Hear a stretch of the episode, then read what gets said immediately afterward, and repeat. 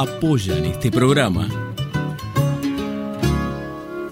Siglo XXI Editores, Municipalidad de San Andrés de Giles, 80 Mundos, Frigorífico Costanzo, CG Comunicaciones, Gastaldi, Surtectura, Verónica Peloy, abogada, Más Limpio, Pinturerías del Carmen, Carolina Galesio, psicopedagoga, cancha de papi fútbol del Club Social y Deportivo, cosmetóloga Cristina Jainer.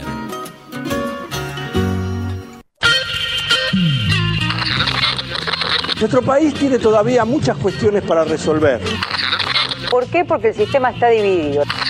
Hoy podemos plantear que una cultura superior, basada en la solidaridad y la colaboración, y no en el dominio y la explotación. El ser humano es un animal que ha roto con la animalidad. Es un animal antianimal. Es nuestra confianza en nosotros lo que incrementa nuestra fe en los grandes valores de la humanidad y en la certeza de que esos valores tendrán que prevalecer, no podrán ser destruidos. Ayer estuvo el diablo aquí.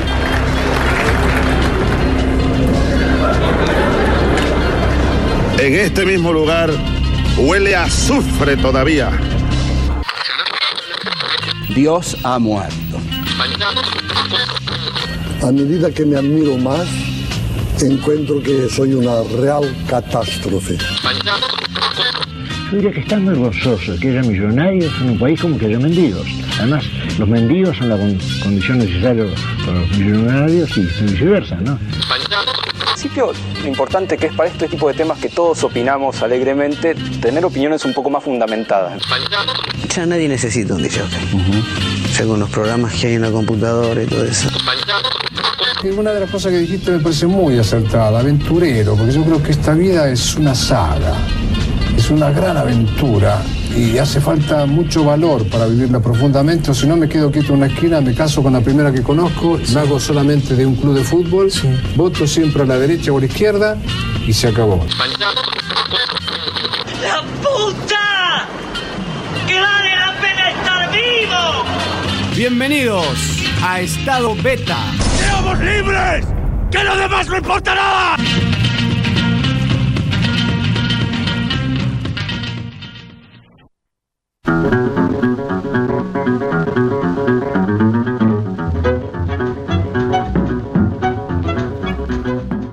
Buenas noches, bienvenidos a todos, bienvenidos a otro capítulo de Estado Beta, el capítulo 35.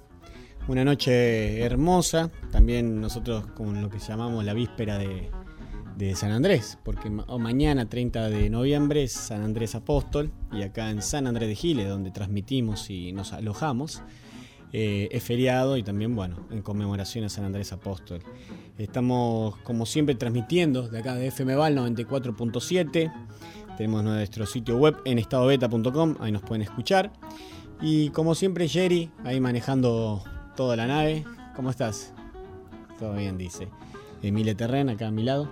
Muy buenas noches, ¿cómo están todos? Muchos acá en nuestro pueblo, como bien decías, deben estar en el parque municipal disfrutando esta hermosa noche fresquita, pero Estado Beta continúa. Para todos los oyentes nos escuchan personas desde la ciudad de La Plata, desde la ciudad de Buenos Aires y de países también limítrofes. Exóticos, porque en sí. internet hemos visto que hasta desde Rusia. Sí, nos, sí, sí, tenemos. Nos sintonizan. Que a veces nos llaman la atención. Eh, ya que estamos hablando de La Plata, le mandamos un saludo a Juanjo, eh, Juan José Arevalo y a Morita, que seguramente nos están escuchando como hacen todos los martes. Claro, como decía Emilia, deben haber mucha gente en el parque. Hoy toca Miranda, toca el Gurú, tocan varias, varias bandas a nivel local. Eh, así que aquellos que quieran ir, aprovechen a ir. Total, nosotros hoy sinceramente tenemos un programón, pero bueno, también en la fecha. Y no ocurre todos los días esto en San Andrés Gil, así que aprovechen a ir. Y ya que estamos hablando de cosas que van a ocurrir, eh, y de músicos. También el próximo martes vamos a estar en la ciudad vecina de Mercedes para transmitir otro programa de radio itinerante esta vez el invitado, los invitados, es una banda. que es- Un poco de suspenso. Sí, dale. Igual ya lo venimos comentando hace rato. Eh, el gurú, el gurú que, bueno, como decía bien, hoy va a estar tocando. También va a estar el miércoles que viene allá en vinilo, en este bar temático que estuvimos por primera vez con Quique Fauri y toda la familia y el poeta Roberto Riera, un amigo de la casa. Estuvimos eh, aquella vez eh, empezando con este recorrido, empezar a visitar ciudades vecinas. En este caso, el martes 6 de diciembre a las 20 y 30. Vamos a estar con el gurú y por supuesto también con Quique y mm, Esteban Fauri, que la idea es que esta vez vamos a profundizar un poco sobre covers y como nosotros tenemos una sección que se llama Tu cover me supera, la idea va a ser presentar de la mano de ellos y que ellos mismos lo elijan temas, eh, covers, versiones, que muchas veces eh, por ahí obviamente esto genera polémica, pero bueno, la idea de, de la sección.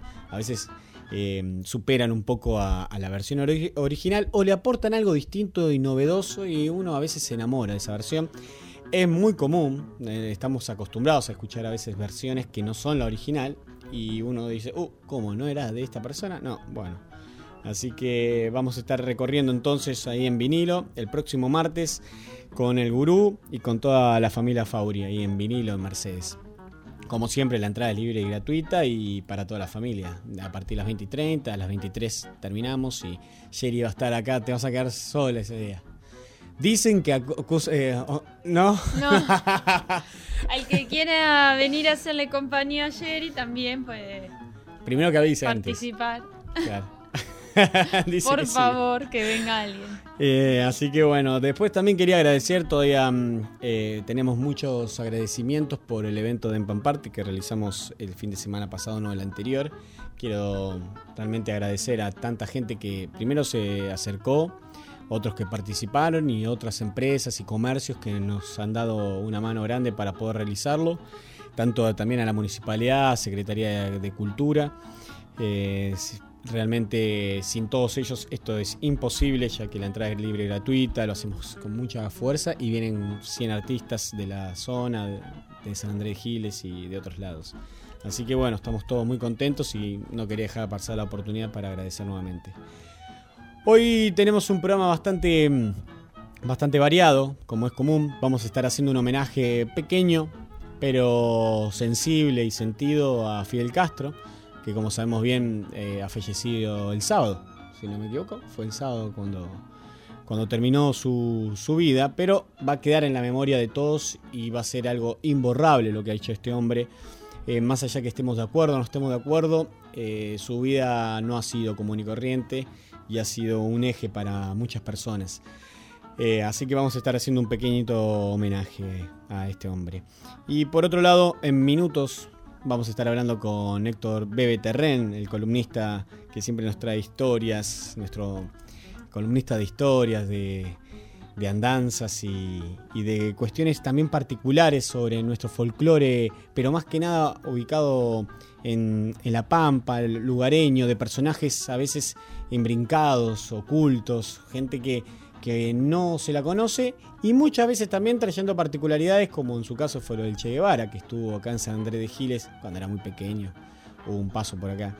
Eh, así que en breve ya vamos a estar hablando con él y hoy vamos a estar eh, hablando de pulperías y de ramos generales, un tema que es sumamente apasionante por dos cuestiones. Por una es que esto está en vías de extinción y por el otro son lugares realmente históricos y que en su momento pasó de todo. Era un centro que, donde la gente se reunía, donde se abastecía, eh, pasaba de todo, ¿no? cosas buenas y cosas malas.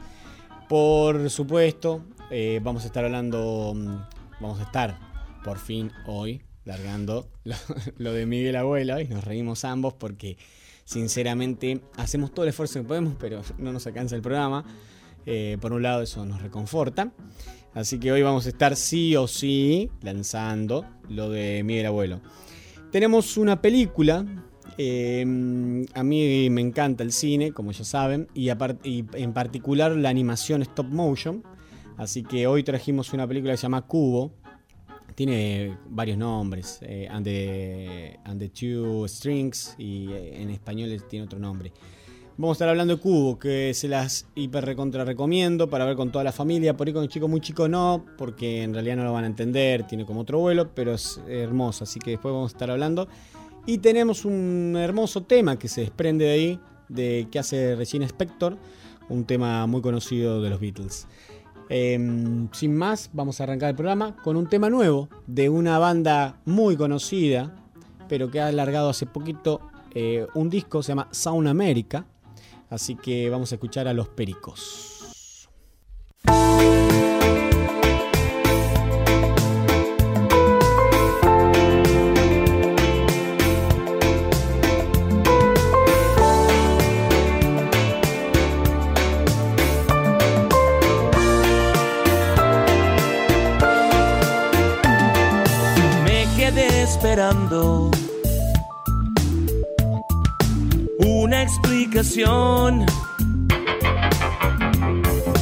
Que se perdió. Te pregunté y nunca sabré. Solo en tu silencio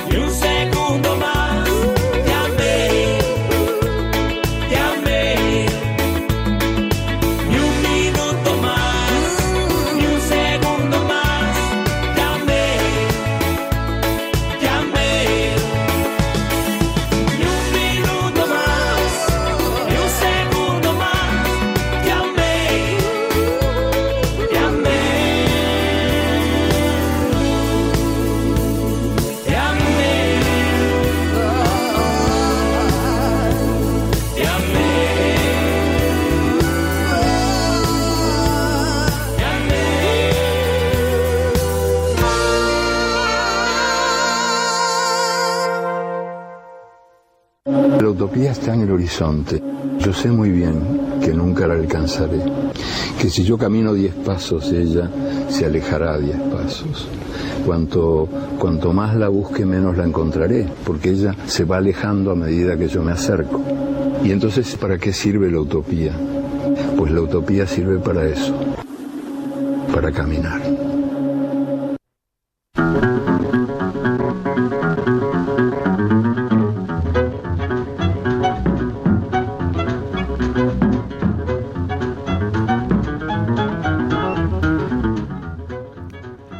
Comentaba, estamos en comunicación con Héctor Bebe Terrén, que es abogado y el columnista especializado en historia y en también personajes y, y cuestiones curiosas de nuestra localidad y aledaños. Buenas noches, Héctor, ¿cómo estás? Buenas noches, ¿qué tal Andrés? ¿Cómo estás vos? Muy bien, muy bien y mm, como siempre, hermoso poder hablar con vos y, y recorrer este tema que en particular nos encanta y, y que es tan, tan folclórico y también algo que por ahí para nosotros todavía existe y está ahí, pero que en breve va a quedar como una cuestión histórica.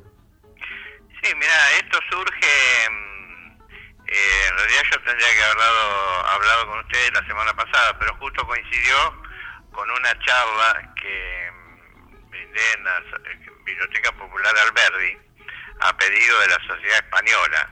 Y entre paréntesis cabe agradecerle a, a la Sociedad Española y a la Biblioteca Alberdi por todas las atenciones que hicieron y fue una charla muy amena con un público muy respetuoso en, en un marco desde ya de la biblioteca que creo que es uno de los mejores lugares que hay en Giles como para dar ese tipo de charlas y que todo el mundo te escuche en silencio y con respeto. Sí, sí, totalmente. Eh, yo quería marcarse un poco, tomé el tema ese porque, bueno, tanto las pulperías como los almacenes de ramos generales, en su mayoría, fueron manejados por españoles. Entonces, por eso tenía que ver un poco con la sociedad española. Y diferenciar un poco lo que es una cosa y la otra, porque hoy día, con el tema del turismo, eh, todo el mundo, para todos, pulpería es cualquier cosa. Claro. Todo, todos van por todos lados, dicen, estuve en una pulpería, que, pero nada que ver, porque pulperías quedan muy pocas, ni en Giles ni hablar, no queda ninguna. Eh, quedan muy pocas en algunos partidos, por ejemplo en Mercedes, en Lobos, en algunos lugares hay, sí, pulperías au- auténticas que existieron desde viejas épocas. Claro. Las pulperías eran establecimientos comerciales, tanto rurales como urbanos, por lo general que eran eran pequeños ranchos, eh, ranchos de adobe con techo de paja, pero también había pulperías donde- que funcionaban en casas de material. De esas en- dentro del partido de Giles hubo varias. El elemento característico era la reja, que era una forma de defensa para el pulpero, y que podían ser de madera o de hierro. Y podían estar dentro de la pulpería o en el frente de la pulpería, y la gente quedaba afuera bajo una enramada que se armaba para que se guarecieran, que se armaba especialmente. Ese es el caso, por ejemplo, especialmente lo que nosotros llamamos el boliche de tejo, que fue pulpería.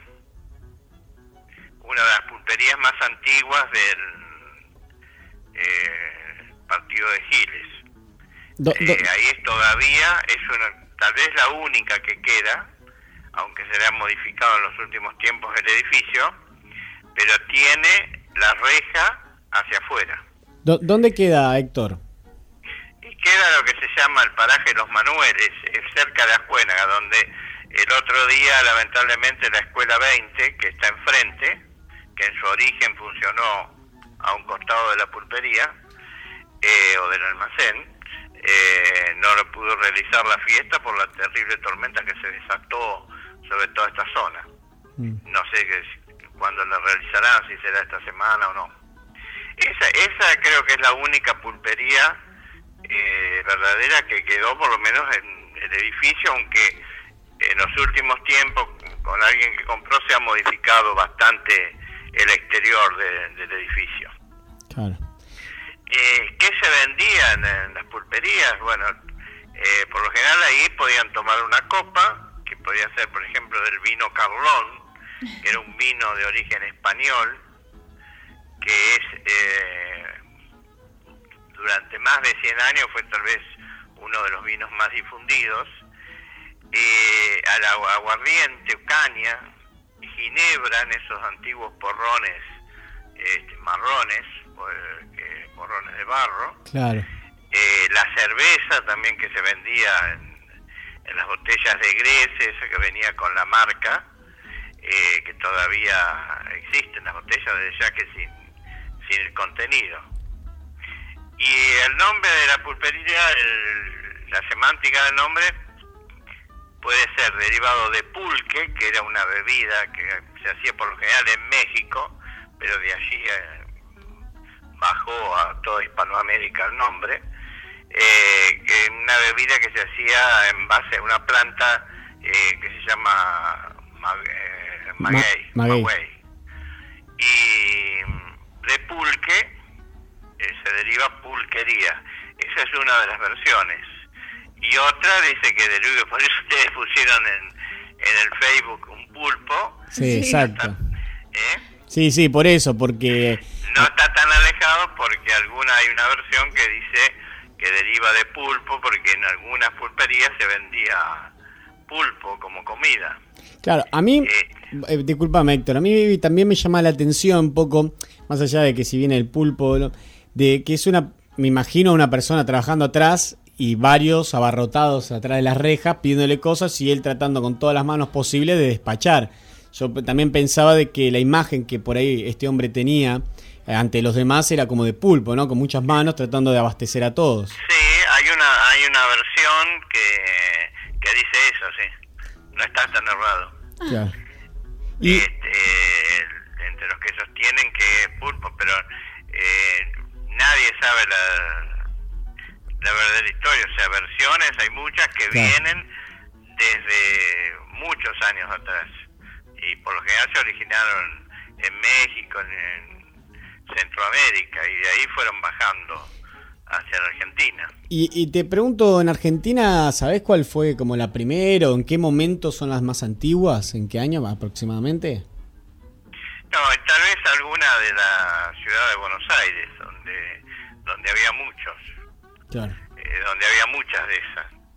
Acá, em, bueno, en Giles, ahí precisamente en la zona de nuestra parentela, eh, hay una, eh, un edificio, bueno, hoy está modificado, aunque tiene una parte antigua, que es donde hubo una de las pulperías más antiguas de Giles, que era nada más y nada menos que don Vicente Cutillas, el primer historiador de San Andrés de Giles, una importantísima figura que hubo en otros tiempos, y tenía pulpería en la casa donde actualmente vive Tessy Pérez, o sea, en la esquina de Alcina y, y San Martín.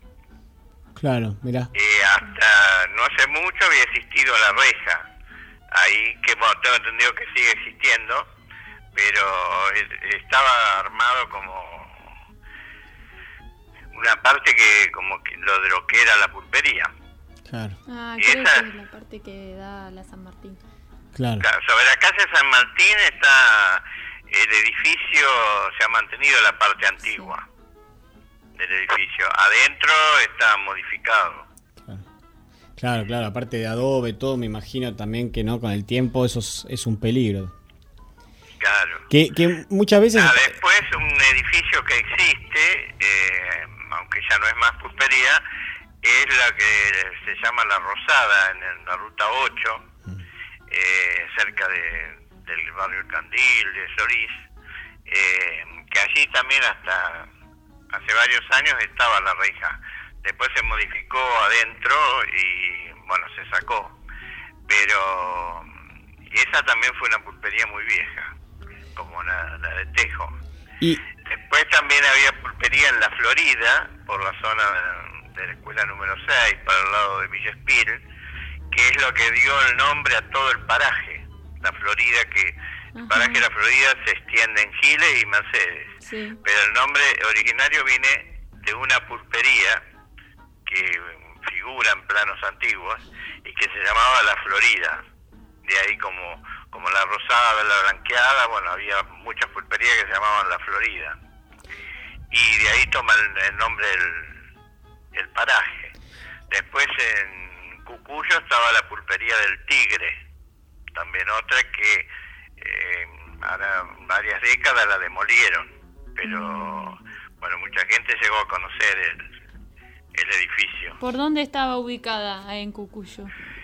Mira, está cerca, yo no te puedo decir eh, qué campo es actualmente, pero creo que yendo de Giles, antes de llegar a Cucuyo, por ahí, por el camino de, en- de la vía, eh, estaba la, eh, la pulpería del Tigre. ¿Por qué se llamaba del Tigre? Sí. Porque tigres por acá no hay, pero La, no may- sé. la mayoría de las pulperías estaban ubicadas en lejos de los centros más poblados, digamos, ¿no?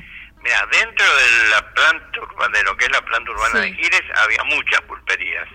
Hay montones que se mencionan, que sobre todo en la época de Rosas creo que es cuando más hubo.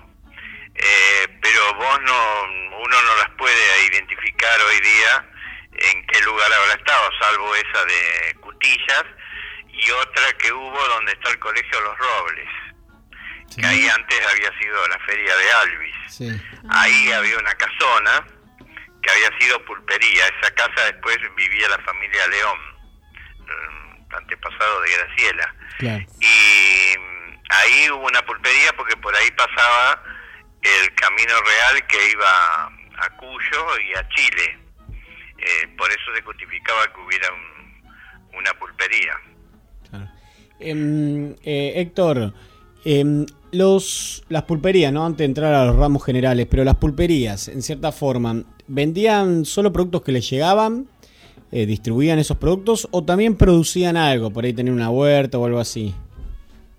No, huerta no creo que, que hayan tenido. Eran, eran este, pequeños ranchos que estaban en, en medio del campo. Ahora, comida, por ejemplo, daban de comer, porque en algunos censos antiguos yo, de acá, de la zona, he visto que en alguna pulpería, por ejemplo, una que estaba acá cerca de Ascuénaga, sobre el Camino Solís, que se llamaba la pulpería de Magadán, que don Francisco Magadán era un español que era el dueño, eh, ahí figura como una cocinera, o sea que quiere decir que daban de, de comer, por eso que es posible que en alguna pulpería se hayan dado pulpo de, Claro. de comer. Eh, Pero, por ejemplo, ma- mataban, no sé, algún animal y, y podían despachar eso, o, o ellos simplemente se dedicaban a, a- a vender productos eh, y no... no y el almacén era como lo que después fue un almacén, era la venta de, de distintos comestibles y, y el despacho de bebida, que creo que era la, la principal fuente La de, de la pulpería.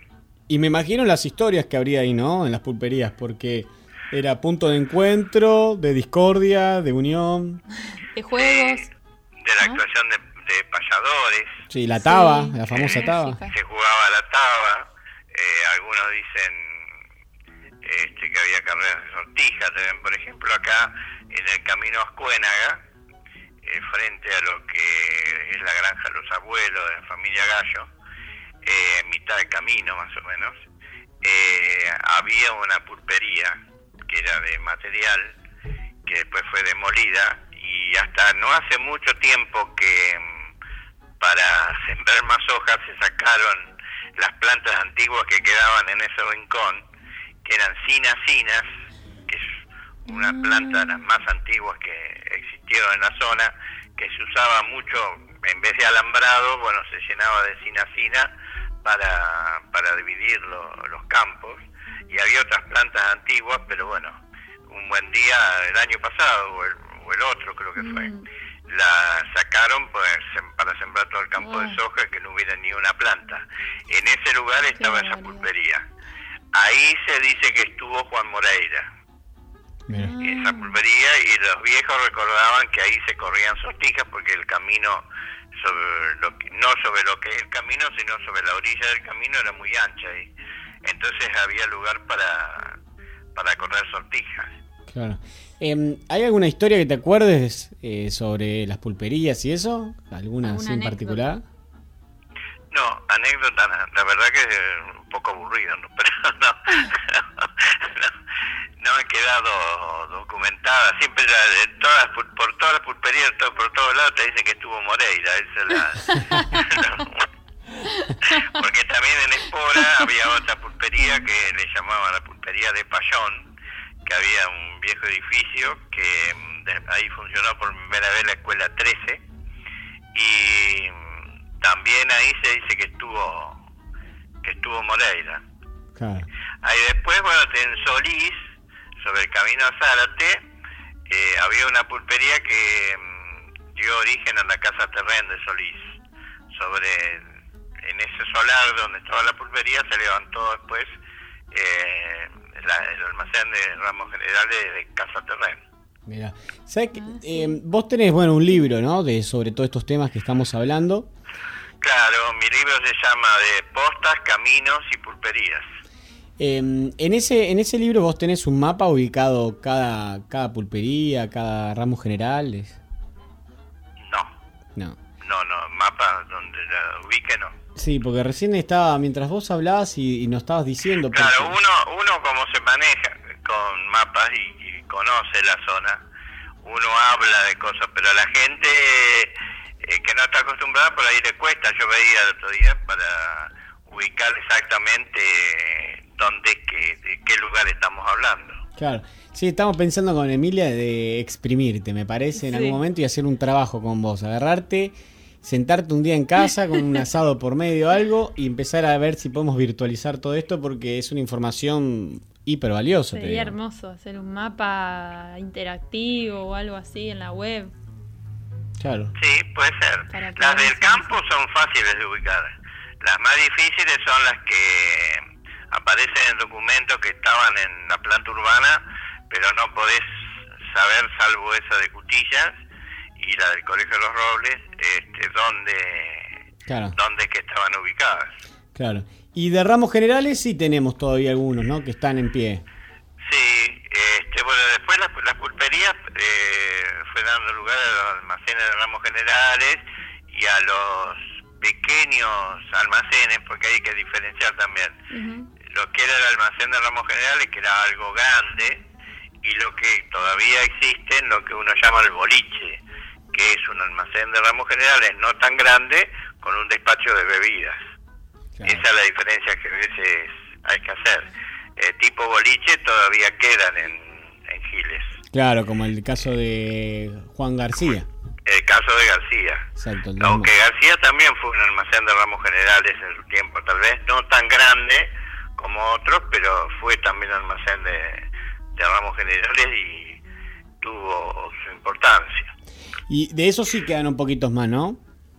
Claro, de eso, por, ¿y por qué se hizo necesaria la aparición del almacén de ramos generales? Porque fueron cambiando las costumbres, fue avanzando la agricultura, la- el surgimiento de nuevas necesidades de, de la vida rural, como la adquisición de maquinarias, de los aparecieron los molinos, todo eso fue haciendo producir grandes cambios en la vida cotidiana del campo y entonces ya la pulpería no cumplía su función, era algo muy chico, entonces se hizo necesario eh, edificios más grandes, eh, que eso es lo que era el almacén de ramos generales. Ahí se podía adquirir todo lo que vos te puedas imaginar.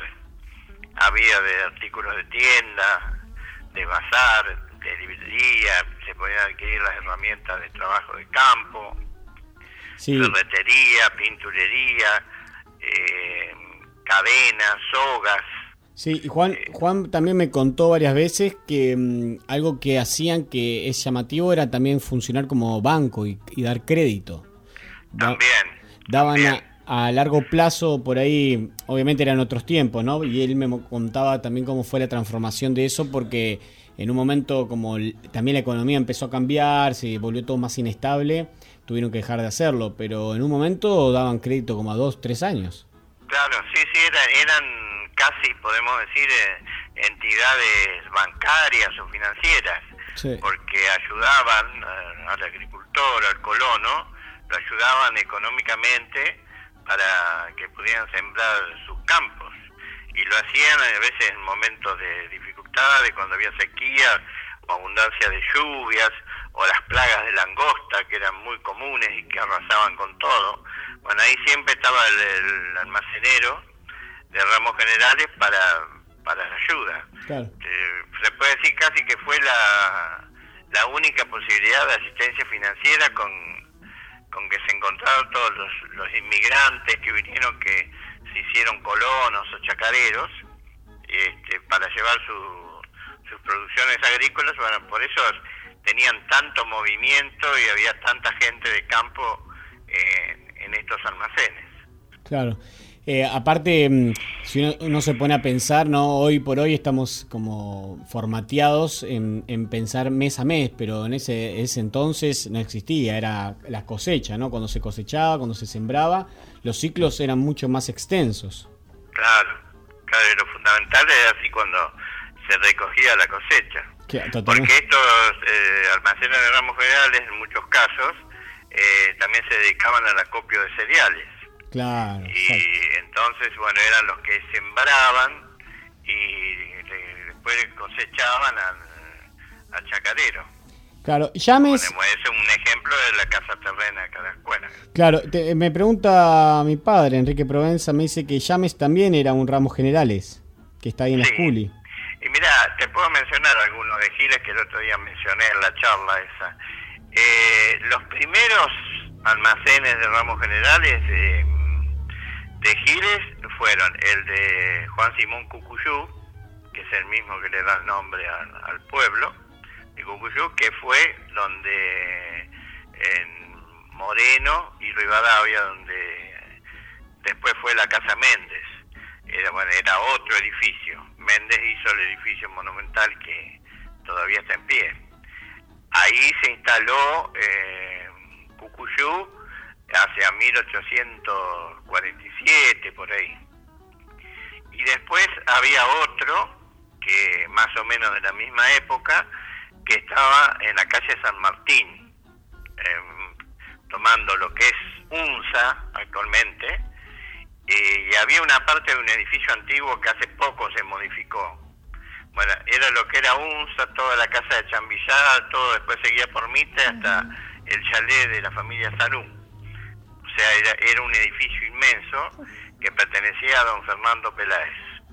Esos fueron los, para mí los de, almacenes de ramos generales más viejos que, que hubo.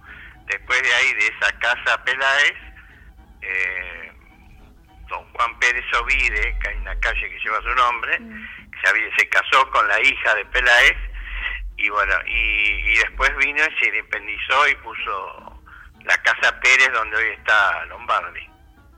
Claro. Esos em, son edificios antiguos, pero después hubo por todos Giles.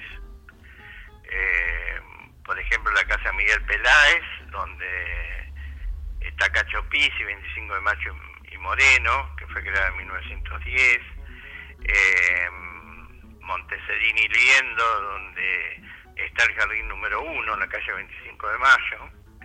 Eh, había un montón. Había montones. Eh, la casa Cachito, donde está el, que ese fue un almacén de ramos generales, eh, distribuidor también de, de diarios y revistas, muy importante, donde está el Banco Nación, en esa esquina. Mm. Em, ¿Sabes si hay alguna mm, entidad o algo que esté mm, protegiendo, documentando todo este mundo de las pulperías, ramos generales, acá a nivel nacional o, de alguna asociación civil o algo de eso? No, en, de, a través de, turismo, la Secretaría de Turismo en la provincia hizo como una ruta de las pulperías, pero por eso ahí donde yo observé que muchos de ellos no tenían nada que ver con la pulpería. Ah. Eran lo que llamábamos nosotros boliches de campo, Como, el, como el boliche de Tejo, por ejemplo. Eh, que ya te digo, eran pequeños almacenes con despacho de bebidas, que aparte del despacho de bebidas casi que era lo principal. el que está en Tuyutí sería un despacho de bebidas, una cosa así, ¿no? Sí, en Tuyutí no sé qué, qué almacenes había antiguos. En Espora sí. Mm estaba el almacén de Mascardi, el, el de Cángaro. Y todo esto tenía que ver también con los caminos, que hoy hablamos, que sobre los caminos reales, los caminos principales, se trataban de ubicar las pulperías. Claro, sobre cami- los caminos reales había varias pulperías. Eh, había postas y pulperías. Y, mm, por ejemplo, la posta en Figueroa se dice que hubo también una pulpería, eh, aunque eran pulperías ambulantes, eh, que le llamaban barracas, o sea, no un edificio dedicado a pulperías, sino que se armaban eh, pulperías así, eh, bueno, ambulantes, como dije, para bueno, cuando venía gente prestaba el servicio. Eso es lo que eh, dicen que nació también con el pueblo de Giles, cuando en 1806 se fundó Giles, eh, se hizo en la celebración de la primera misa y se instalaron eh, ahí eh, pulperías ambulantes, lo que llamaban barracas. O sea que la pulpería, estamos hablando en víspera de San Andrés, está desde el origen mismo de San Andrés de Giles, pero existían de mucho antes. Claro. Em, ¿Vos sabés si, si mm, en las pulperías o bueno, estos ramos generales, por ahí en los ramos generales no, pero eh, también había mm, actuaciones así, vos decías recién que por ahí recitaban un poco, yo me acuerdo, eh, pienso en los circos criollos eh, y vos recién hablabas de las ferias itinerantes, ¿en algún momento esto convivía como de forma más estable? Mira, acá, por ejemplo, el tema de las cuenagas, eh, donde se dio eso de la actuación de... No, el- bueno, los circos, el circo criollo después, bueno, se instalaba en carpas en distintos lugares, por en Giles, en el campo, en los pueblos de campo. Pero había un tipo de negocio que es distinto a la pulpería y al almacén de ramos generales, pero es una mezcla que es la fonda. En las Cuénagas, por ejemplo, existió, bueno, donde está el club existió una que fue la primera de las Cuénagas, pero la que uno más tiene más presente es la fonda de Forcini. Y allí venían eh, gente que hacía actuaciones de circo, pero que te hacían malabares o hacían pequeñas obras de teatro, que muchas veces utilizaban a vecinos que, que les gustaba eso, lo utilizaban como actores, o los viejos cantores nacionales, eh, que hubo muchos en su tiempo, y que venían y actuaban eh, en esos lugares. Eh, esa es la documentación que queda de, de, de ese tipo de actuaciones acá en esta zona. Claro, sí, vos sabés que mm, eh, eh, hace un tiempo un conocido había puesto una fonda y ahora me hiciste acordar porque él lo hizo en Capital, en San Telmo, y él hablaba mucho de, de ese lugar que había comida, despacho de bebidas, pero que principalmente también uno iba a relajarse a ver cómo hacía actuaciones y música. Claro, la fonda era un tenía un almacén eh, con despacho de bebidas y teni- y también daban de comer, tenían comedores, por ejemplo la fonda de Forcini, que desgraciadamente la mayor parte se, se derrumbó, eh, tenía un comedor diario donde comían casi todos los empleados de, del ferrocarril, sobre todo de noche, porque de día los de la cuadrilla, pero de día comían en su mismo trabajo.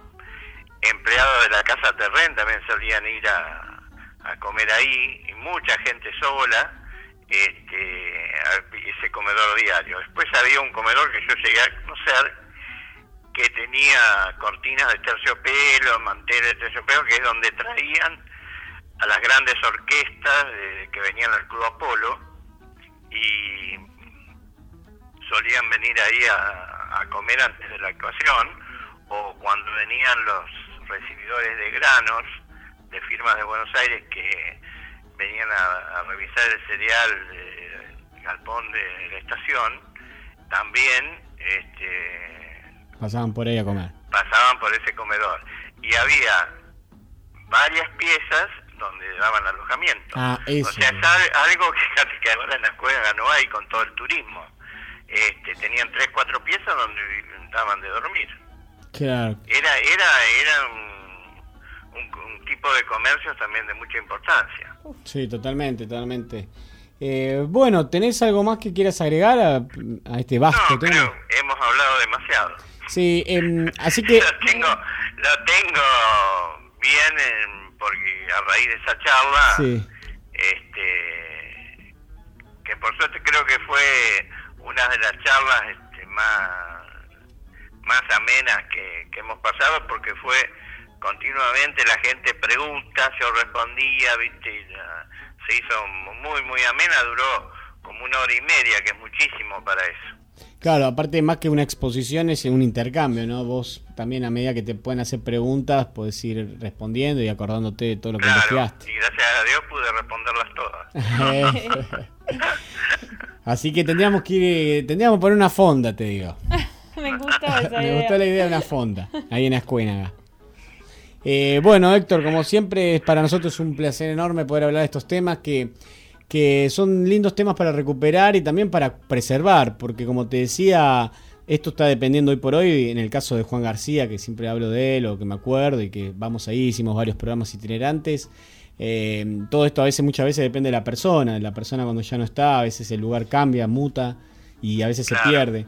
Y también por otro lado la protección que puede hacer el Estado a través de diferentes normas para que estos lugares prevalezcan y, y aunque sea quedan como edificios históricos, ¿no? Sí, que se han declarado lugares significativos.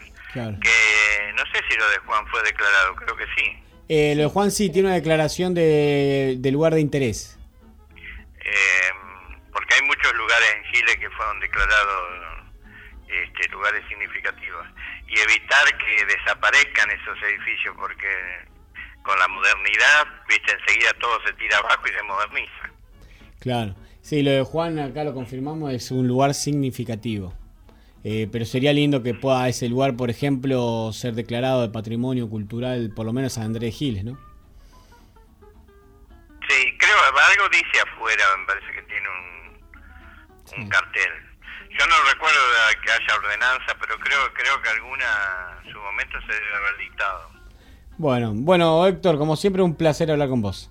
Bueno, igualmente para mí. ¿eh? Y gracias por el espacio. Esta es el la última presentación del año, después nos saludaremos. Sí, tal cual. Y, y vamos a ver si algún año que viene. vamos a ver si podemos en algún momento hacer alguno desde allá, de, de Ah, Ascuénaga, sí, con, con imitando esto de la fonda que decíamos recién, con comida casera. Sería lindo. Acá Jerry hace cara, dice Hay Jerry. que buscar el, el lugar. Sí. Sí, sí, es difícil. Pero bueno, ahí O el por ahí cambiar de Más en, vida. el- más en este tiempo de fin de año. Sí, por supuesto, No, no, no, ahora no. no, no, estamos no. estamos- hablando de otro momento más adelante. Ahora no pidas nada en ningún lado. No, No. ahora no, ya es demasiado. Hay que cerrar la persiana. Eh, bueno, un, un placer como siempre, Héctor. Muchas gracias, un abrazo. Igualmente para vos, grande. gracias Héctor. Y vamos a escuchar un temita que teníamos preparado para esto, que de Claudio Lomeña.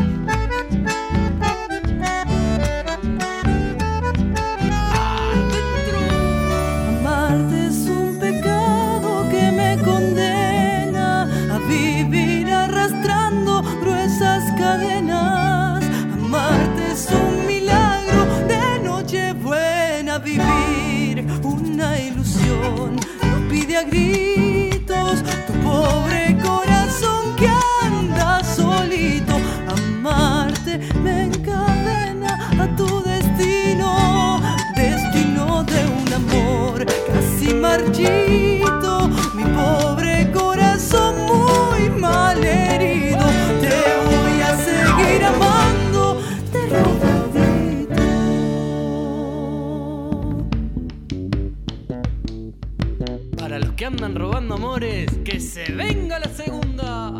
Y allá, vamos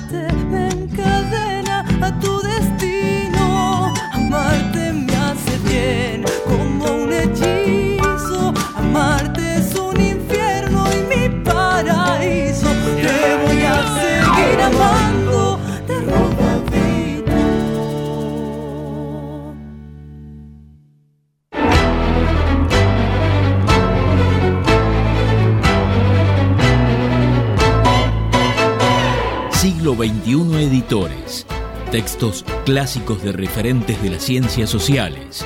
Materiales de calidad y excelente presentación que enriquecen el mercado editorial y el desarrollo y la vitalidad de la cultura latinoamericana. Conoce el catálogo en siglo21editores.com.ar.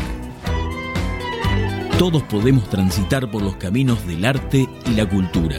La Dirección de Cultura y Turismo de la Municipalidad de San Andrés de Giles te invita a participar de talleres gratuitos en barrios y en localidades, muestras, certámenes literarios de cuento y poesía, salones de pintura, obras de teatro, conciertos, ferias y que visites el Museo de la Familia Gilense. Acércate al Centro Municipal de Cultura en Rivadavia 752 o al Complejo Municipal Museográfico y Cultural, Mitre y 25 de Mayo. Búscanos en Face como Dirección de Cultura y Turismo SAG. Sintiendo tu pulso, caminamos con vos. 80 Mundos, agencia de viajes. Somos una pequeña empresa que desde 1996 trabajamos en la promoción de viajes y turismo, generando y valorando la confianza con nuestros clientes. Nuestra casa central está ubicada en San Andrés de Giles, en Alcina 432, teléfono 02325 440741. También estamos en San Antonio de Areco y en Capital Federal. Visita nuestro sitio www.80mundos.tour.ar y conoce nuestras propuestas. 80 Mundos, agencia de viajes. Frigorífico Constanzo, verdaderamente del campo a su mesa. Tenemos los mejores cortes de cerdo, lechón, cordero, chivito y todos los productos de granja. Visita nuestros locales en San Andrés de Giles, Rivadavia y Suero, en Mercedes, Avenida 17 entre 26 y 28, en Luján, Avenida Carlos Pellegrini 1371. Buscanos en Facebook y conocé nuestras ofertas. Frigorífico Costanzo, verdaderamente del campo a su mesa. Acércate a la experiencia DirecTV con CG Comunicaciones. Con DirecTV podés disfrutar de la cobertura más completa de las mejores ligas de fútbol del mundo. Llegamos a todos lados, más de 54 canales en HD. Podés mirar online lo mejor de DirecTV, donde y cuando quieras desde tu computadora, tablet o teléfono celular. Además, podés grabar en vivo todos tus programas favoritos. DirecTV tiene la mejor imagen y el mejor sonido. Comunicate al teléfono 02325 1568 5085 o 02325 44 26 14. Visita nuestro local en Rivadavia 674 San Andrés de Giles. También somos agente oficial de Movistar. Acércate y conoce a CG Comunicaciones. Gastaldi, todo para el campo y la construcción. Somos una empresa familiar con 45 años de experiencia aportando calidad, diseño y servicio. Visita nuestro sitio en www.egastaldi.com.ar. Contactanos a los teléfonos 02325 44 36 75. Experiencia, asesoramiento integral, personal capacitado, envíos a domicilio, el mejor precio y calidad del mercado. Gastaldi, Campo y Construcción. Surtectura Estudio de Arquitectura. Te acompañamos en la búsqueda de las diferentes maneras de vivir tu lugar en continuo diseño de tus propias formas. Conocenos en surtectura.com.ar. Teléfono 02325 40 54 10 o visitanos en Chacabuco 554 San Andrés de Giles, provincia de Buenos Aires, Argentina. Surtectura Estudio. La arquitectura como un sendero compartido para la construcción de lugares. Pinturerías del Carmen. En Pinturerías del Carmen podés encontrar la más completa línea de productos del mercado para que puedas darle a tu casa toda la vida y el color que deseas. Línea látex, impermeabilizantes, techo, revoque plástico, colocación y reparación de vidrios. Te ofrecemos también productos especializados para el automotor, la industria y construcción en seco. Y por supuesto, las mejores herramientas con una amplia gama en marcas como Plug Decker, Dogo Empagio, Maer Mota. Acércate a tu sucursal más cercana. En San Andrés de Giles, San Martín 982 y en San Martín 985. En Carmen de Areco, Avenida Mitre y Ascuénaga. En Capitán Sarmiento, Avenida Alén 599. Teléfonos 02325 440665 o 440926. Pinturerías del Carmen. Desde 1977 atendiendo con responsabilidad, transparencia y honestidad a sus clientes. Verónica Peloy, abogada, civil, familia, sucesiones, daños, comercial, sociedades, días y horarios de atención, lunes, miércoles y viernes de 17.30 a 20 en Sarmiento 221. Teléfono 02325 1565 0240. Verónica Peloy, abogada. Más limpio. Te presentamos una nueva manera de cuidar la higiene de tu hogar protegiendo al medio ambiente. Más limpio. Es una línea de productos para la limpieza del hogar, biodegradables, formulados en base a sustancias de origen vegetal, con colorantes y aceites esenciales naturales y utilizando envases fabricados con plástico reciclado. Visítanos en www.maslimpiobio.com.ar y conoce nuestra línea de productos. Carolina Galecio, psicopedagoga, para potenciar los procesos de aprendizaje y prevenir, diagnosticar y tratar dificultades en niños y adolescentes, para orientar y posibilitar la mejor elección de cada sujeto en su realización vocacional. Comunícate al teléfono 02325 1556 6434. Todos nosotros sabemos algo, todos nosotros ignoramos algo. Por eso, aprendemos siempre. Cancha de Papi Fútbol de Club Social y Deportivo. Alquiler de turnos para fútbol femenino y masculino, hockey femenino y masculino, cumpleaños y eventos para grandes y chicos. Contamos con inflables, camas elásticas y mucho más para que tu cumple o evento sea el mejor. Llámanos al 02325 1556 0079 o acércate a Moreno 165. Cosmetóloga Cristina Jainer. Tratamientos de belleza, masajes y máscaras faciales. Tratamientos para la espalda. Alta frecuencia, radiofrecuencia con cromoterapia, punta de diamante. Turno al 02325 1545 9651. Sábado 3. Recibimos el mes de diciembre a lo sobrenatural. Noches únicas en el Complejo Aeropuerto. Aeropuerto Complejo Bailable. La gente está muy loca. What the fuck? La mega estrella de todos los bailes. Y este sábado, la diversión está con vos. Y te presentamos una fiesta única en una sola noche. Aeropuerto Complejo Bailable. Porque se viene el show más esperado por todos los fanáticos. Y llega para darte una noche de clásicos. Con éxitos del momento. Vas a menear la cintura toda la noche. Llega en vivo, Román y el original. Yo soy tu maestro, Este sábado no te lo pierdas en vivo en el complejo. El original.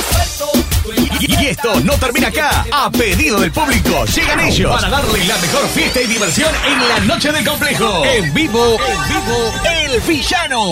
Se pintaron pajaritos en el aire. Sábado en Complejo Aeropuerto. En vivo, El Villano. El momento Dale nena, bombea, bombea, El Villano. Y además tendremos la gran fiesta de las gafas. Este sábado venite al mejor lugar, Complejo Aeropuerto. Vení a disfrutar de nuestra pista al aire libre. Patio gigante, pantalla LED, sector B, pista Zoom, estacionamiento, seguridad. Y ya sabes, somos los únicos que tenemos la mejor diversión. Aeropuerto Complejo Bailable, ruta 7 kilómetros 101 San Andrés de Giles. Vos ya nos conocés, por eso seguimos siendo el número uno. Con eso quieres decir que si eh, yo estoy en estado alfa y me están, me están induciendo a un estado beta, digamos que cuanto más me resisto a permanecer en el estado alfa, el tipo es capaz o la máquina automáticamente aumenta la modulación del estado beta y realmente me está, bueno, pues estrangulando hasta que yo no acepto su estado o su onda vibratoria. Cuanto más me resisto, más potencia emite. Cuanto más me resisto, más potencia emite. Más potencia emite.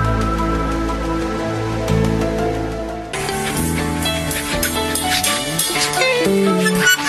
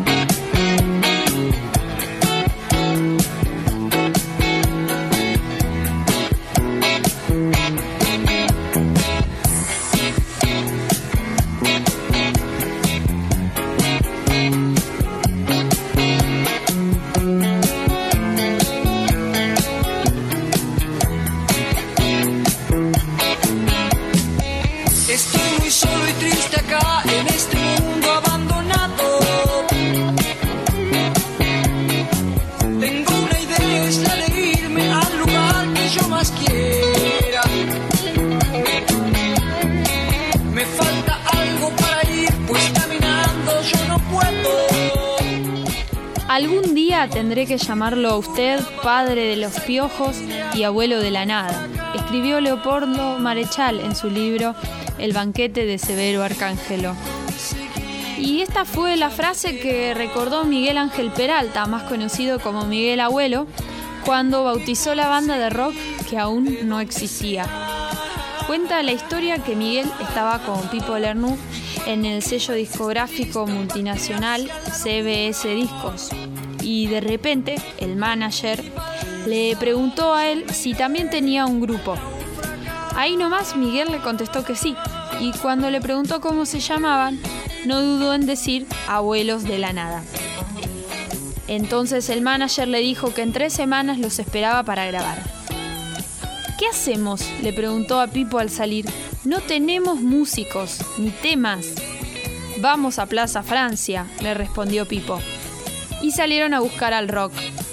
En Plaza Francia encontraron a Apomo, baterista, quien los acercó a los hermanos Alberto Lara y Miki Lara, Eduardo Fanacoa, Claudio Gavis y Norberto Aníbal Napolitano, conocido como Papo. Así dan a luz el primer sencillo de Los Abuelos de la Nada, con los temas Diana Divaga y Tema en Flu sobre el planeta. Pero, ¿quiénes fueron los autores de las canciones? Se llamaban Mickey y Pipo. No, no eran personajes. Eran los sobrenombres que ocultaban a Miguel Abuelo y a Pipo Lernoux. Vamos a escuchar Tema en Flu sobre el planeta.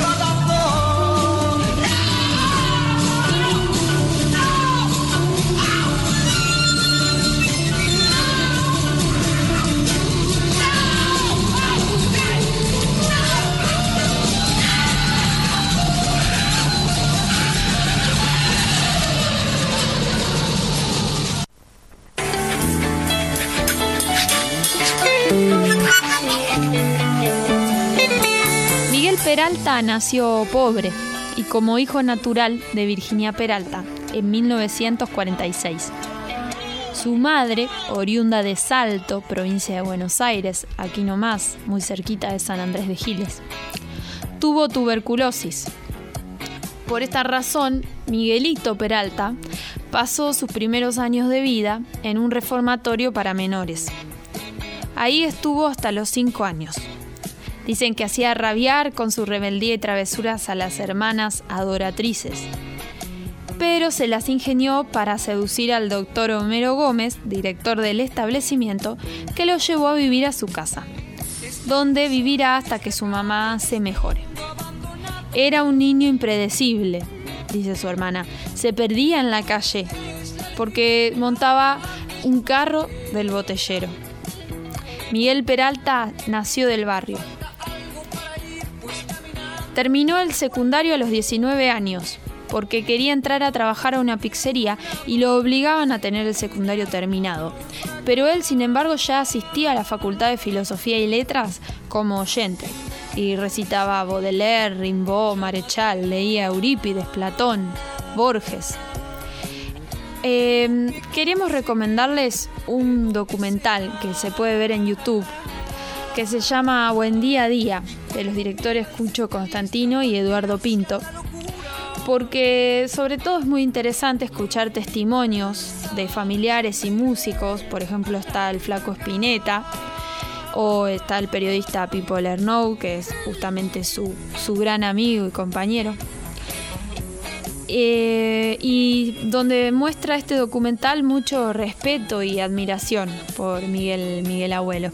Además, paralelamente, eh, los directores juegan una historia con, con el Gato Azul, que es el único hijo de Miguel Abuelo, y van recorriendo algunos lugares significativos de Buenos Aires, significativos para la historia de, de Miguel. De este disco que titula el documental Buen Día a Día, vamos a escuchar una versión bellísima, en vivo, de Miguel cantando Mariposas de Madera.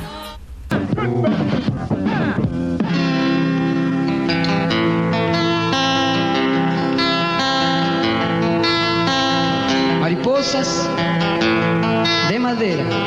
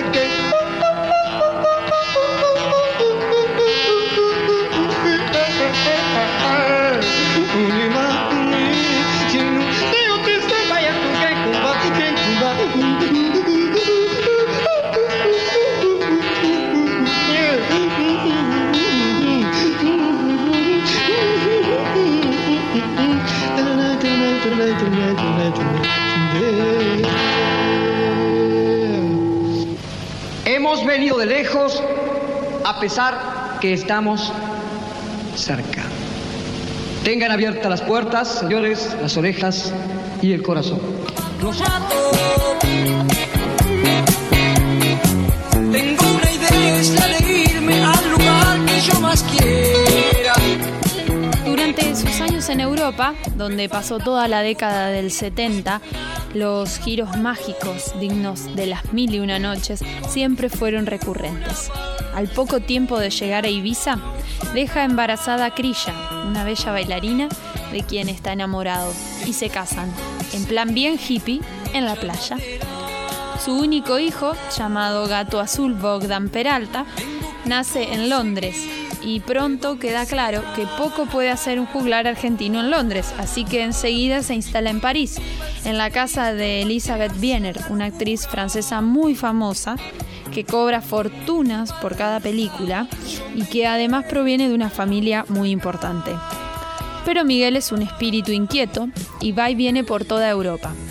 En 1974 lo encontramos apadrinado por Moshe Naim, enigmático y millonario productor extremadamente culto, que trabajó con Salvador Dalí y financió a artistas como García Lorca, Rafael Alberdi, Paco Ibáñez y Nana Vasconcelos, entre otros.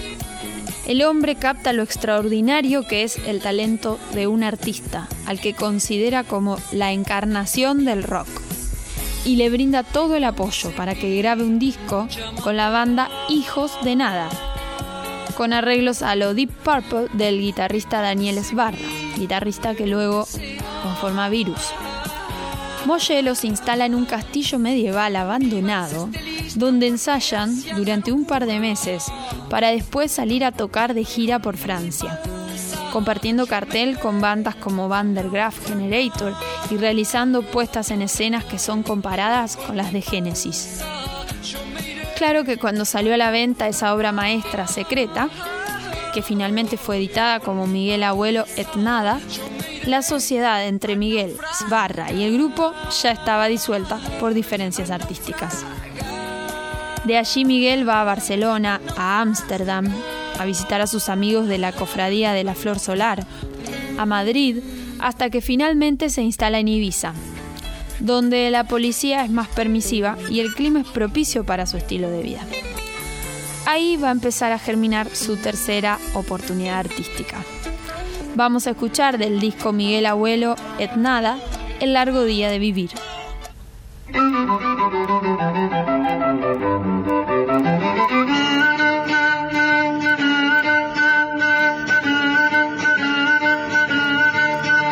Me gusta este lugar por las mañanas, cuando el sol entra por las endijas y se acuesta sobre nuestra cama. Al nosotros despertar, al nosotros despertar.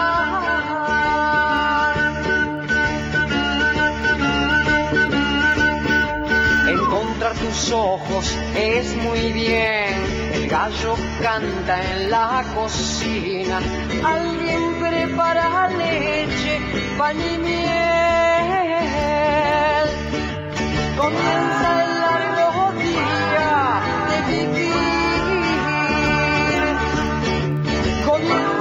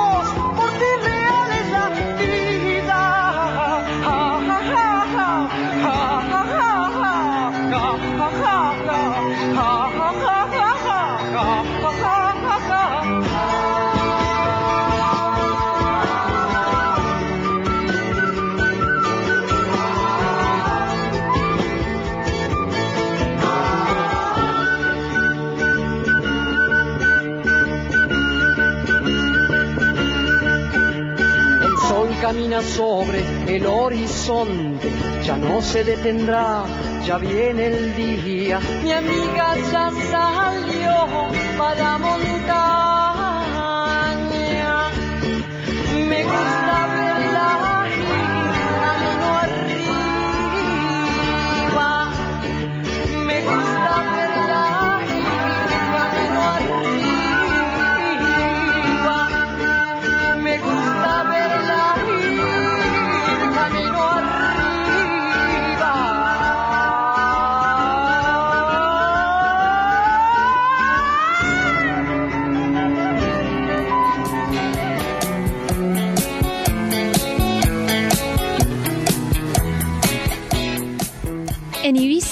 Miguel Abuelo conoce a un pibe grandote de 22 años, con el que enseguida se genera una química especial.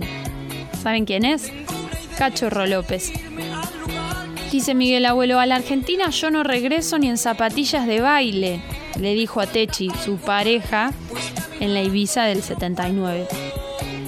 Es que Techi acababa de recibir una carta desde Argentina que anunciaba la muerte de una tía que le dejaba una suculenta herencia. Solo tenía que ir a Buenos Aires, firmar un par de papeles y recibir el dinero. Razón por la cual se celebró una fiesta de despedida en su casa. Pero Miguel, en pleno viaje lisérgico, no solo se rehusó a acompañarla, sino que estuvo más furioso que nunca. No quería volver a una, ver- a una verde oliva Buenos Aires. Y terminó insultando a su mujer de muy mala manera. Se ve que eran tal para cual porque Techi le partió una botella de ginebra en la cabeza y así Miguel perdió el conocimiento. Cuando se despierta, la Guardia Civil le estaba poniendo las esposas para llevarlo detenido. Porque se lo. eh, había habido un robo de alhajas en la casa de al lado esa misma noche y se lo acusaba. Lo tenían como principal sospechoso. Así que mm, de este Miguel Abuelo intrépido y aventurero vamos a escuchar un tema que lo define, Cosas mías de los abuelos de la nada.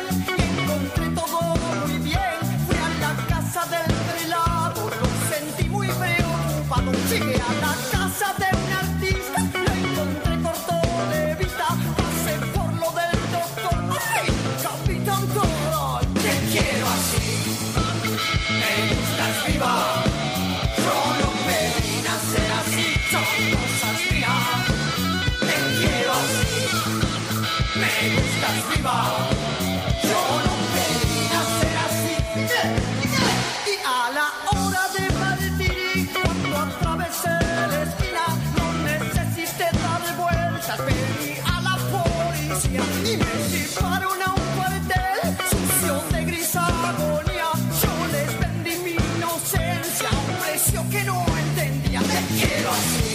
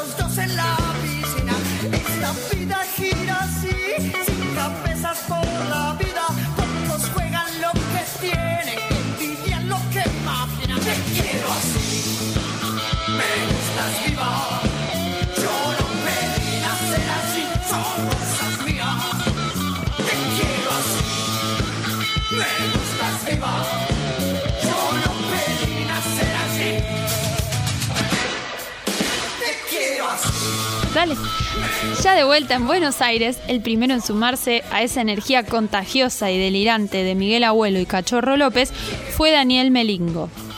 Lo interesante es que cada uno de los músicos que se van sumando a la segunda formación de los Abuelos de la Nada viene de un lugar diferente. Así es como cuenta Cachorro López.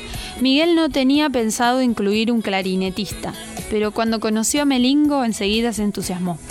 De alguna manera me animaría a decir que Dani era su preferido de todos los abuelos. El cuarto abuelo en sumarse era un pibe que parecía tener talento para las canciones pop. Andrés vivía en la casa de los padres. Era un pendejo petardo de 17 años que hablaba hasta por los codos. Pero nos mostró unos temas y vimos que tenía que estar. Los últimos en llegar fueron Basterrica y Polo Corbella, que con su batería terminó por fusionar todo. El primer hit de la banda, que ahora lo vamos a escuchar, No te enamores nunca de aquel marinero bengalí. Sintetizaba el quiebre que generaba la banda en una escena que esperaba nuevos vientos para purificar la opresión de la dictadura militar y el desastre de la guerra de Malvinas. En ese contexto, Miguel y el resto de los abuelos eran percibidos por la sociedad como verdaderos superhéroes. Una novedad en una par, el saxofonista de la nada, se llama Alfredo de Ciata, está a la izquierda del escenario y pido un aplauso para él.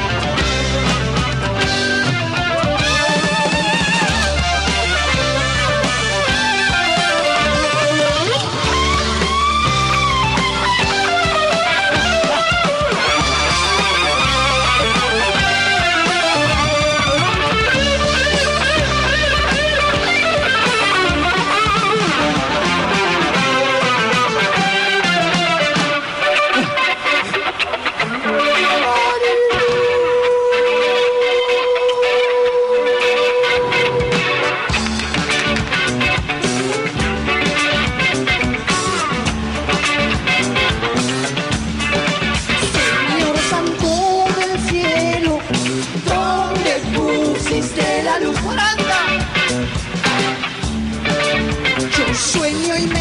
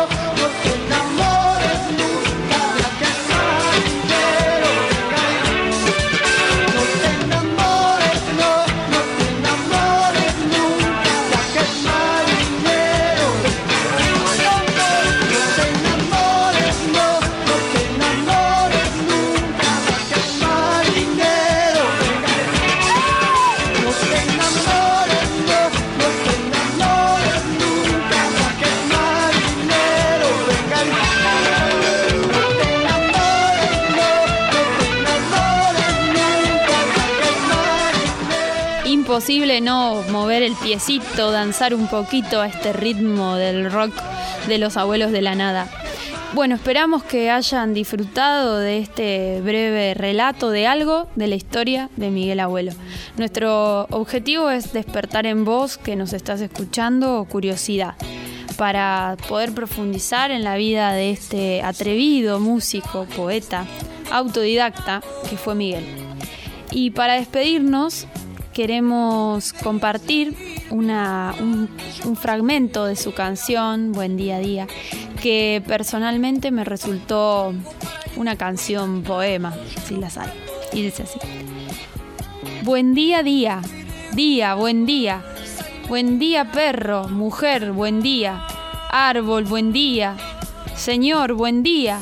Buen día hijo, hermano, buen día. Buen día día, día, buen día. Soy todos tus olvidos y de todos tus olvidos aparece mi alimento. Aquí tu libertad, aquí tu intención apelmazada de ser pájaro. Aquí la piedra de tu risa.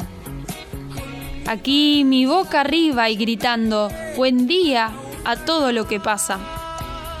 Yo soy el que da rota de tu paso olvidado, aquel que te camina descalzo entre tus pasos.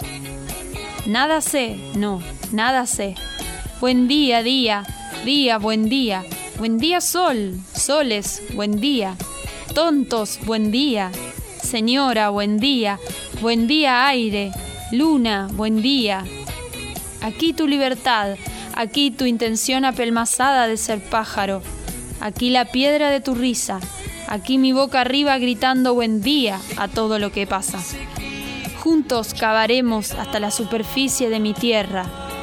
Tu dolor es amor transformándose en mundo. Y una caja es mi cuerpo donde el dolor no cesa.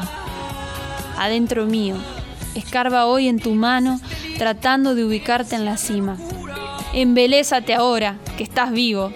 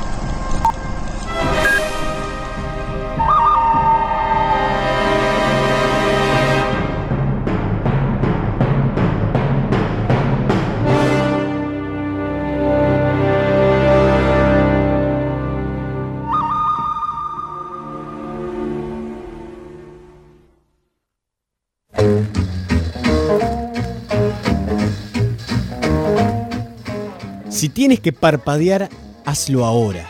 Pon atención a todo lo que veas. Así son las primeras palabras que se escuchan en la película que hoy traemos, que hoy presentamos, titulada Cubo y las dos cuerdas mágicas, así la nombraron en España, o Cubo y la búsqueda del samurái, que se usó para acá toda la parte islo- eh, hispanoparlante. Sería Latinoamérica para nosotros. Em, es una gran película de animación stop motion con 3D. que es una, un mix que vienen haciendo bastante algunos y en especial eh, esta gente que viene trabajando bastante, que se llama Estudios Laika, que han hecho Coraline en el 2009, Paranorman en el 2012 y los Box Trolls en el 2014, que estas que acabamos de nombrar, eh, especialmente Coraline, eh, tienen que también mirarla. Como les anticipé, es una película de stop motion, de esas que se hacen con muñequitos de plastilina o diversos materiales y se hace cuadro por cuadro, que realmente es fascinante lo que se logra y el trabajo que lleva eso. También mezclado con animación en 3D y esto logra un, un realismo visual que es sorprendente. La película trata sobre un joven eh, que busca... mm, Que, que emprende un camino, que emprende el camino, por decirlo así, el camino del héroe, tantas veces comentado, tantas veces realizado, pero esta película le da una vuelta. Realmente es- son esas películas que voy a decir, bueno, por fin un poco de algo nuevo, algo distinto, algo interesante, algo contado como, como corresponde. Y mm, el- por donde se lo mire, tanto de las voces de los personajes, Charlie Theron, Ralph Fiennes, eh, Ronnie Mara, Matthew McConaughey, hay un montón de personas que hacen voces y que la hacen muy bien. También, si pueden verlo en inglés, mejor, es el idioma original. Eh, eh, realmente hacen de, una, de esta película algo maravilloso. Eh, no están tan recomendadas para chicos chicos, porque por ahí tiene algunas cosas bastante complejas y tiene una sensibilidad bastante particular. Tampoco es que no la pueden ver, que la miren, obviamente. No es porque sea muy violenta ni demás, sino porque realmente va a cosas muy finas. Eh, apunta a lugares que, que es para público más adulto, que, que no comprenden todavía los chicos, como nuestro trato con los- nuestros mayores, con la muerte, con la trascendencia, con la reivindicación por ahí de los valores y demás cuestiones que, mm, que que tener un par de añitos en el planeta Tierra para poder entender estas cuestiones y por qué son tan necesarias en los tiempos que corren. Eh, claramente eh, la película se para desde un punto de vista, como decía, ¿no? La búsqueda del samurái. Se para en una China, eh, o en un Japón, mejor dicho, donde mm, eh, busca el chico tratar de recuperar y liberarse de una especie de maldición que tiene. Para todo esto tiene que atravesar varias, varias tretas de unas brujas y por supuesto mm, eh, va a tener que ir haciendo diferentes cosas para poder llegar a liberarse. No quiero contar mucho re- realmente porque es sorprendente, tienen que mirarla. Esta película se estrenó el 19 de agosto del 2016. Como les decía, es una película de animación, tiene aproximadamente una hora y media. Véanla en inglés, por favor, y que con subtítulos, eh, principalmente porque es el idioma original de la película. La productora Laika, acuérdense, Laika con K, eh, ha hecho varias películas, búsquenla, mírenla. Y algo interesante esta película, para que estas cosas también a veces marcan, eh, a veces no, a veces sí, pero en este caso imagínense que se gastó 60 millones de dólares para hacer esta película y lo recuperaron ya, 70 millones de dólares ya tienen, así que quiere decir que están ganando 10. Lo que en poco tiempo de su estreno, que fue el 19 de agosto, ya han recuperado. Por supuesto que cuando algo es bueno se difunde y más cuando viene acompañado de toda la industria. Entonces tiene doble efecto. Por un lado es una buena película, por otro lado la hace el mainstream, quiere decir con todo el aparato atrás. Y entonces logra lo que llamamos el combo perfecto. Y ahí están lo- los efectos de esto. Eh, vamos a estar compartiendo un trailer, obviamente en inglés, que lo vamos a compartir ahí en Facebook, ya está compartido. Y le recuerdo entonces, se llama Cubo con K y B larga. Eh, las dos cuerdas mágicas, que así se llama en inglés. Y si no, bueno, busque, la búsqueda del samurái le pusieron. Eh, pero bueno, la otra palabra en realidad tiene más que ver con el título original y con lo que realmente tiene que ver esto. Eh, uno cuando empieza a ver esta película son esas películas que uno dice, ¿para dónde va esto? Porque la introducción a veces son tan largas o, o te llevan para un camino y después toma otro. Bueno, esta película también tiene eso. Vos empezás a ver una película que es altamente bella, con unos escenarios sumamente poéticos, una luz, unos colores que son maravillosos y después empezás a entrar, porque tiene una larga introducción, entras en la película y vas viendo el porqué. Eh, eh, realmente es una película fan- fantástica, se altamente recomendable. Eh, se orienta en el Japón feudal y mm, tiene mucha fantasía, eh, cosa que hace muy atractiva la película. Así que bueno, se la recomendamos, esta es la película que hemos elegido para hoy, Cubo y las dos cuerdas mágicas, así que no, no dejen de ver esta película con stop motion y mezcla de 3D, que encima valoremos el esfuerzo que hace esta gente, porque sinceramente hacer stop motion es altamente complejo y mejor cuando encontramos una gran película como esta. Así que... Y vamos a- como siempre íbamos a terminar con un tema. En el caso del día de la fecha, por darse tantas coincidencias, que ahora lo verán, vamos a pasar directamente eh, a Tu cover me supera.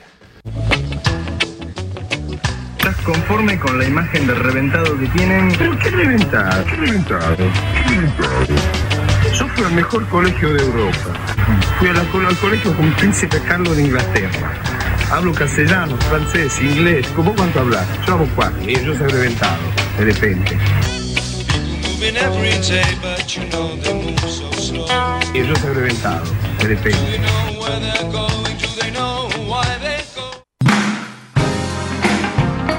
Tu, tu co- cover, cover, me supera.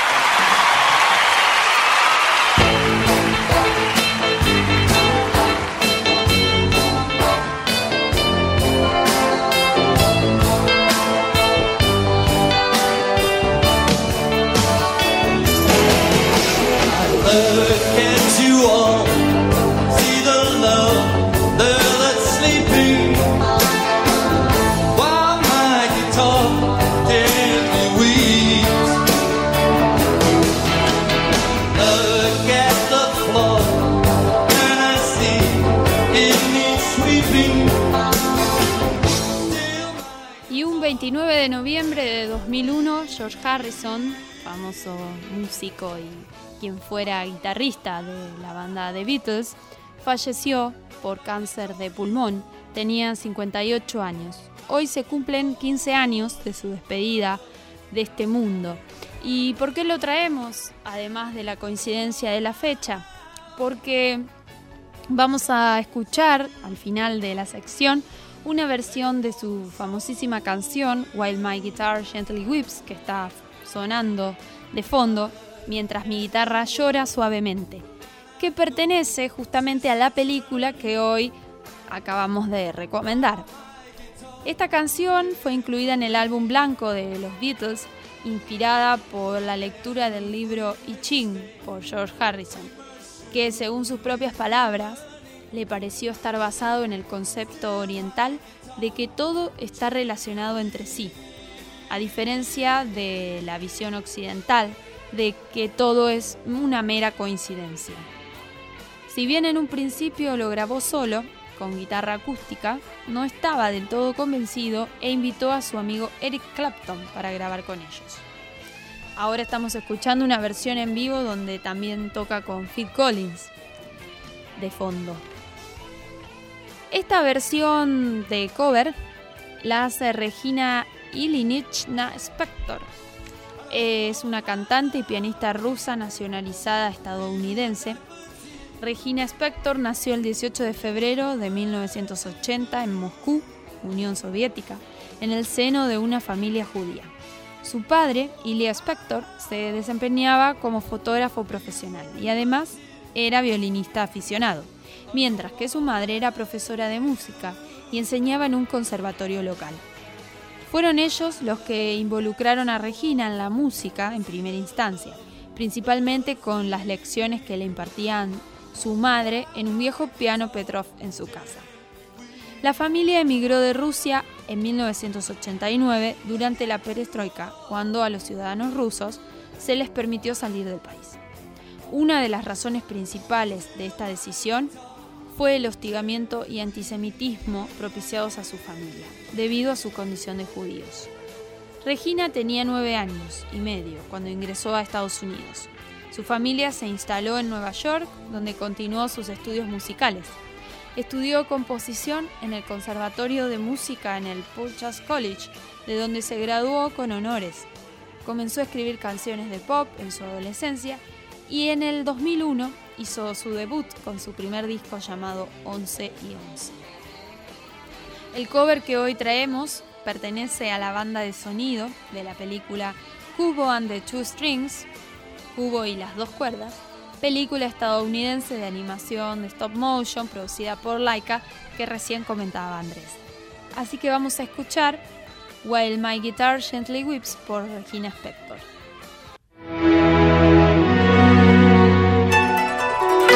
I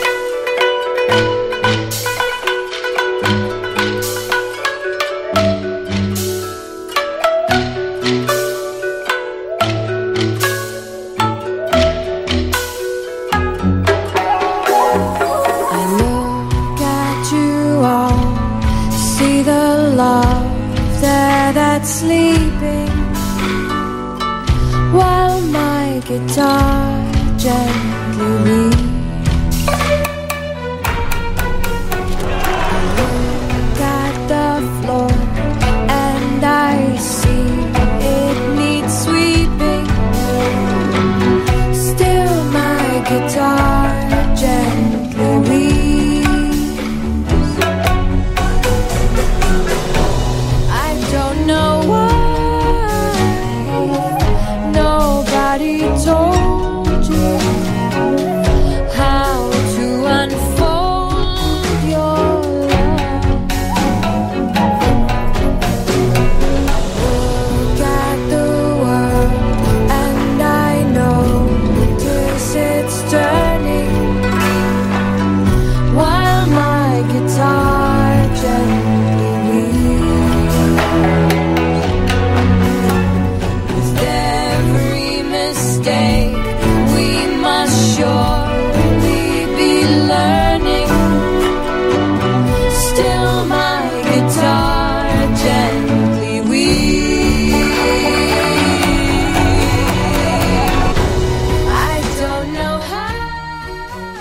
así con este tema de Regina Spector, por eso le decíamos que, tenía que ver, porque este es el tema que cierra y despide la película Cubo. Eh, nos vamos de este programa que hemos hecho un gran paseo por varios lugares, por las pulperías, por el cine. Hemos estado también hablando un poco de Miguel Abuelo, de aquel personaje mítico del rock nacional. Así que nos despedimos hasta el próximo martes, que como les comentábamos, el próximo martes estaremos en vinilo con la banda de rock y blues El Gurú, que en estos momentos estaba tocando hace un ratito acá en San Andrés de Giles. Así que mm, ahí les compartimos el evento, acuérdense en Facebook, buscan Estado Beta o si no nuestro sitio web en estadobeta.com y ahí se pueden enterar de todo.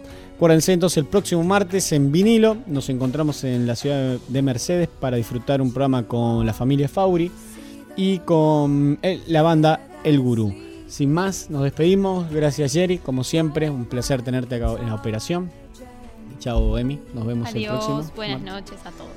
Y quien les habla, Andrés Provenza, se despiden. Gracias a todos los que nos mandan mensajes como siempre. Eh, a veces nos olvidamos de decirlos, así que sepan disculpar. Vamos en este programa que es un frenesí. Chao, muchas gracias. Este programa fue posible gracias a Siglo XXI Editores, Municipalidad de San Andrés de Giles, 80 Mundos, Frigorífico Costanzo, CG Comunicaciones, Gastaldi, Surtectura, Verónica Peloy, abogada, Más Limpio, Pinturerías del Carmen, Carolina Galesio, psicopedagoga, cancha de papi fútbol del Club Social y Deportivo, cosmetóloga Cristina. Y Una de las cosas que dijiste me parece muy acertada, aventurero, porque yo creo que esta vida es una saga, es una gran aventura y hace falta mucho valor para vivirla profundamente, o si no me quedo quieto en una esquina, me caso con la primera que conozco, me hago solamente de un club de fútbol, voto siempre a la derecha o a la izquierda y se acabó. ¡La puta! ¡Que vale la pena estar vivo! Hasta el próximo martes con más Estado Beta. ¡Seamos libres! ¡Que lo demás no importa nada!